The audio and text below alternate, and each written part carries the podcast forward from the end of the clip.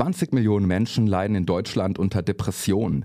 Das ist also fast ein Viertel in diesem Land und trotzdem, ein Therapieplatz zu finden, dauert. 22 Wochen waren es im Durchschnitt letztes Jahr. Das hat eine Umfrage von Psychotherapeuten ergeben. Und während man so die Telefonlisten abklappert, auf Anrufbeantworter spricht, E-Mails losschickt und auch sehr viele Absagen kassiert auf der Suche nach dem Therapieplatz, da kann es auch schon mal passieren, dass man sich anderweitig umschaut, im Internet zum Beispiel, und da findet man auch einiges. Selbsttests zur Diagnose zum Beispiel oder Apps, die bei der Bewältigung von Depressionen helfen sollen. Die Frage ist, was ist davon eigentlich zu halten und was sagt die Wissenschaft dazu? Genau darum geht es heute im Forschungsquartett. Ich bin Dominik Lenze. Schön, dass ihr dabei seid. Hi. Das Forschungsquartett. Wissenschaft bei Detektor FM. Ich habe mir mal selber so eine App heruntergeladen. Die soll einem bei der Bewältigung von Depressionen helfen und besteht im Wesentlichen aus so einem Stimmungstagebuch. Wenn man die Premium-Version sich holt, dann gibt es da auch noch weitere Funktionen. Da muss man aber auch irgend so Datenschutzkram unterschreiben. Da bin ich dann auch schon skeptisch geworden und habe mir gedacht, na, zum Ausprobieren reicht mir mal diese normale Version. Ich bin da nicht der Einzige, der skeptisch ist, von Patienten bis zu Wissenschaftlerinnen auch aus ganz naheliegenden Gründen. Ich meine, eine App, die kann ja schließlich keinen Therapeuten ersetzen. Oder doch? Es gibt jedenfalls einige, die der Meinung sind, diese digitalen Helfer können wirklich bei der Heilung helfen. Sie können die Therapie ergänzen, Therapeuten entlasten und vielleicht sogar eine bessere Versorgung herstellen. Über all das spreche ich jetzt mit der Psychologin Lena Stäubel. Sie ist Doktorandin an der Uni Ulm und arbeitet dort am Forschungsprojekt Psych-Online-Therapie. Hallo, Frau Stäubel. Hallo. Frau Stäubel, ich habe mir jetzt mal so eine App einfach wahllos aus dem App Store heruntergeladen. Da gibt es dann so ein Stimmungstagebuch, da kann ich eintragen, in welcher Stimmung ich heute bin. Es gibt schlecht, mittel und gut. Und wenn ich jetzt drei Tage lang in schlechter Stimmung war, dann sagt die App, na, na, na, denk doch mal nach, ob was mit dir los ist. Jetzt mal ganz naiv gefragt, ähm, was habe ich denn davon? Was so ein Stimmungstagebuch in allererster Linie mal machen soll, ist einem selbst ein Gefühl dafür geben, wie denn so die eigene Stimmung aussieht. Also das ist ja was, was einem im normalen Alltag vielleicht gar nicht so sehr auffällt, dass man eigentlich häufig nicht so gut gelaunt ist oder dass das was ist, was sich schon über mehrere Tage hinweg zieht. Und das heißt, es ist in allererster Linie mal etwas, was so ein bisschen den eigenen Fokus drauf lenkt. Und eben vielleicht auch ein Ansatz ist, hm, vielleicht muss ich da nochmal genauer drauf schauen und vielleicht brauche ich hier auch mal einen Experten, eine Expertin, vielleicht muss ich mal zum Therapeuten, zur Therapeutin gehen. Es gibt nicht nur diese Stimmungstagebücher. Die App, die ich jetzt gerade angesprochen habe, die besteht zum Beispiel leider nur daraus. Ähm, aber was gibt es denn sonst noch für digitale Tools? Äh, können Sie da vielleicht ein paar Beispiele nennen? Also grundsätzlich würde ich sagen, muss man erstmal unterscheiden zwischen digitalen Tools wie jetzt diese App, die Sie einfach heruntergeladen haben, oder Ansätzen der sogenannten verzahnten Psychotherapie. Bei der werden digitale Tools der Behandlung beim Therapeuten, bei der Therapeutin vor- oder nachgeschaltet oder direkt in diese integriert. Das ist zum Beispiel auch unser Projekt Psych-Online-Therapie. Bei dem erforschen wir dann, die Wirksamkeit und Moderatoren und Mediatoren, also für wen das besonders gut wirkt und wie das wirkt. Und hier haben dann Patientinnen und Patienten ganz normal ihre herkömmlichen Psychotherapiesitzungen, wie man sie kennt, aber eben auch Online-Lektionen. Das heißt nicht so wie bei dieser App, die sie dann einfach heruntergeladen haben, selbstständig nutzen, sondern die haben immer noch den Kontakt zum Therapeuten oder zu ihrer Therapeutin, aber sind eben manchmal auch selbstständig mit ihren Online-Lektionen beschäftigt.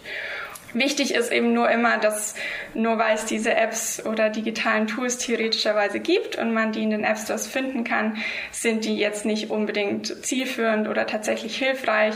In App Stores gibt es zum Beispiel auch eine ganze Menge an Tests, die einem dann vorgeben, bestimmte psychische Störungen erkennen zu können, die diagnostizieren zu können. Und äh, ja, aber da sich auf keinerlei wissenschaftliche Erkenntnisse beziehen. Was ja offenbar ganz gut funktioniert, ist die Ergänzung durch digitale Tools, gerade bei Menschen mit Depressionen und Angststörungen. Warum helfen digitale Tools denn gerade bei diesen Krankheitsbildern? Also grundsätzlich ist es so, dass diese digitalen Tools vor allem für Angst und Depression eben erforscht sind. Es liegt wahrscheinlich daran, dass sich viele Inhalte aus ja, der als wirksam befundenen Routineversorgung hier besonders gut umsetzen lassen. Also was man eben aus den Manualen für Routineversorgung findet, lässt sich gut in digitalen Tools abbilden. Das sind dann eben Stimmungstagebücher, Psychoedukationen für Depressionen, zum Beispiel sowas wie verhaltensaktivierende Übungen, also Tipps, was man denn da machen könnte auch gewisse Tagebücher, wo man dann eintragen könnte, ich habe jetzt mich mit Freundinnen getroffen, ich bin schwimmen gegangen, ich bin spazieren gegangen und sich so auch ein bisschen kontrollieren kann und sich Ziele setzen kann. Und bei Angststörungen wären das sowas dann wie geleitete Expositionsübungen, dass man sich eben hier auch der Angst stellt. Also ich kann mir das gerade wirklich schlecht vorstellen. Also nehmen wir an, ich habe jetzt eine Sozialphobie. Was für konkrete Übungen ähm, könnte mir die App denn dann vorschlagen? Oder jetzt eine sinnvolle und gute App, wie, wie könnte das dann aussehen? Eine gute App würde wahrscheinlich erstmal erklären, woher das oder was das überhaupt ist, so eine soziale Phobie, und würde dann weitermachen, eben schrittweise eine Übung vorzuschlagen, wie man sich langsam dieser Angst stellen kann. Also, dass man erstmal testet, wo liegt denn überhaupt die soziale Phobie und würde dann sagen, versuchen Sie sich vielleicht mal mit der Bäckereiverkäuferin, dem Bäckereiverkäufer zu unterhalten und ein bisschen mehr zu sagen, je nachdem, wo dann auch die eigenen Probleme da liegen. Mhm. Also, dass die App quasi noch zusätzlich zum Therapeuten so ein kleiner Coach im Alltag ist. Genau, oder der Therapeut würde zum Beispiel sagen, ich würde Ihnen vorschlagen, Sie, Sie haben jetzt hier sieben Aufgaben und die führen Sie durch eben bis zu unserer nächsten Sitzung und dann könnten Sie das in Ihrer App eintragen und könnten dann sagen, ja, habe ich heute gemacht, das lief so und so. Das ist auch ganz hilfreich für den Therapeuten oder die Therapeutin, weil häufig kann man sich ja auch gar nicht so lange merken, wie das eigentlich war. Wenn ich das gleich danach in die App eintragen würde, die mir dann noch so ein paar Fragen stellt, dann kann ich das sowohl für mich selbst selbst besser behalten und dann eben dieses typische, ähm, diese typische Angstkurve auch sehen, okay, wenn ich in der Situation bleibe, dann wird die Angst doch weniger. Das kann ich dann selbst feststellen, vielleicht in dieser App. Oder ich kann es auf jeden Fall mit meinem Therapeuten oder meiner Therapeutin besprechen. Gibt es denn eigentlich auch Krankheitsbilder oder Therapieformen, wo der Einsatz von digitalen Tools weniger oder gar keinen Sinn macht? Also wenn man Richtung Psychotherapie-Schulen geht, das sind ja Verhaltenstherapie, Tiefenpsychologie, Psychoanalyse und systemische Therapie, dann ist es so, dass digitale Tools aktuell vor allem in der Verhaltenstherapie umgesetzt werden. Bei anderen Therapieschulen braucht man vielleicht so ein bisschen mehr Flexibilität in den Inhalten, was dann schwieriger umzusetzen ist. Aber da gibt es auch Ansätze. Bei den Störungsbildern ist es so, dass aktuell Forschung eher zeigt, dass die, also Betroffene mit einer schwerwiegenderen Symptomatik, für die ist die Evidenzbasis eher noch dünn. Es wird vermutet, dass die von einem direkten Therapeutenkontakt mehr profitieren. Gleiches gilt zum Beispiel für Störungen, bei denen zwischenmenschliche Dynamiken eine besondere Rolle spielen oder zum Beispiel auch bei Störungen, wo besonders viele Risiken sind, also wo Selbstverletzungstendenzen eine große Rolle spielen, wo häufige Krisen auftreten, wo suizidales Verhalten eine große Rolle spielt. Also man denkt da vor allem vielleicht an Persönlichkeitsstörungen. Bei all diesen Störungsbildern oder eben bei einer schwerwiegenderen Symptomatik sind digitale Tools, vor allem Standalone-Tools, nochmal kritisch zu hinterfragen, ob die so sinnvoll sind. Da kommt aber vielleicht wieder das Konzept der verzahnten Psychotherapie ins Spiel, weil auch bei diesen Störungsbildern und bei einer schwerwiegenderen Symptomatik könnte man bestimmte Anteile der Therapie eben in digitale Tools auslagern sozusagen. Jetzt mal ketzerisch gefragt, wenn ich jetzt da sitze und einfach merke, das wird und wird nichts mit dem Therapieplatz, vielleicht habe ich, wenn ich ehrlich bin, sogar ein bisschen Angst, auch mich, sage ich mal, einer ähm, tieferen Auseinandersetzung zu stellen. Und da ist dann die Versuchung, na, vielleicht könnte ich mir einfach so ein paar von diesen digitalen Tools runterladen, so ein bisschen meine Übungen machen und dann wird das schon. Dann brauche ich ja vielleicht gar keinen Therapeuten. Warum macht man sich damit wahrscheinlich zu einfach? Also grundsätzlich es ist wahrscheinlich nicht in jedem Fall so, dass man sich dadurch zu einfach macht. Also wenn das eine gute App ist, die es da gibt und die Symptomatik vielleicht nicht so schwerwiegend ist, dann kann das durchaus helfen. Trotzdem ist es natürlich für einen Laien relativ schwierig, eben eine gute App zu finden. Also es gibt in den App Stores wirklich schlechte Apps, die mit großen Datenschutzproblemen verbunden sind, die falsche Informationen beinhalten, falsche Tipps geben. Und genau dieser Gefahr setzt man sich damit halt aus, indem man dann einfach wahllos irgendwas runterlädt. Im Zusammenhang mit den digitalen Tools geht ja auch die Hoffnung rum, dass dadurch Therapeuten entlastet werden könnten und dadurch vielleicht mehr Therapieplätze geschaffen werden können ähm, so ein bisschen nach der Logik, okay, vielleicht kann man sich die ein oder andere Sitzung mit einem Patienten sparen, weil man das auf so ein Self-Assessment mit der App auslagern kann und dann wäre ja wieder ein Therapieplatz oder zumindest zeitfrei für einen Therapieplatz. Geht diese Rechnung auf oder ist da, die, greift da die Hoffnung auch einfach zu kurz?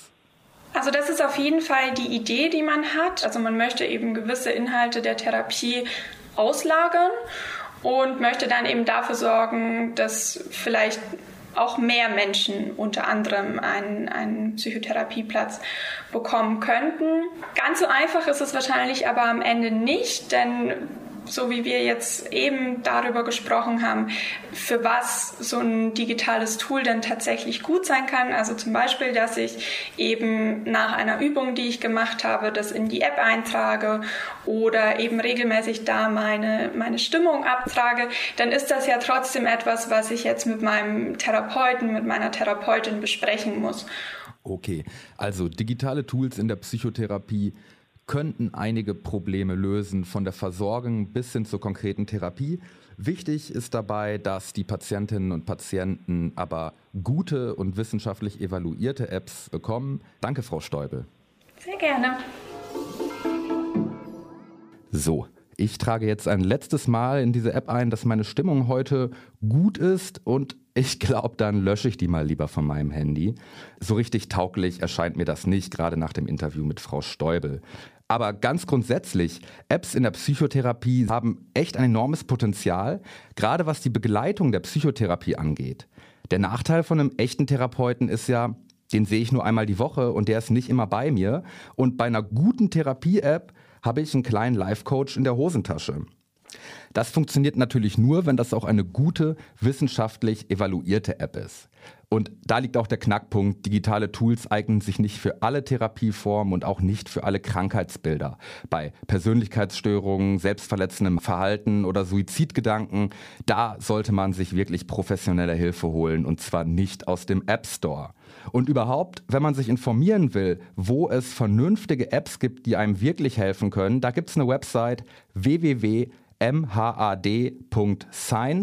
Da stellen Wissenschaftlerinnen und Wissenschaftler Therapie-Apps zusammen, die von ihnen überprüft worden sind. Doch so oder so, am besten funktionieren diese Apps nicht als Standalone, sondern als Ergänzung zur Therapie. Gut, da hat man wieder das alte Problem, dass man auf einen Therapieplatz lange warten muss. Aber auch da gibt es Ideen, wie man dieses Problem beheben kann. Darüber haben wir in unserem Podcast zurück zum Thema berichtet. Könnt ihr reinhören, findet ihr auf Spotify oder überall dort, wo es Podcasts gibt. Das war's mit dem Forschungsquartett für heute. Mein Name ist Dominik Lenze, meine Stimmung ist gut und bis bald. Das Forschungsquartett. Wissenschaft bei Detektor FM.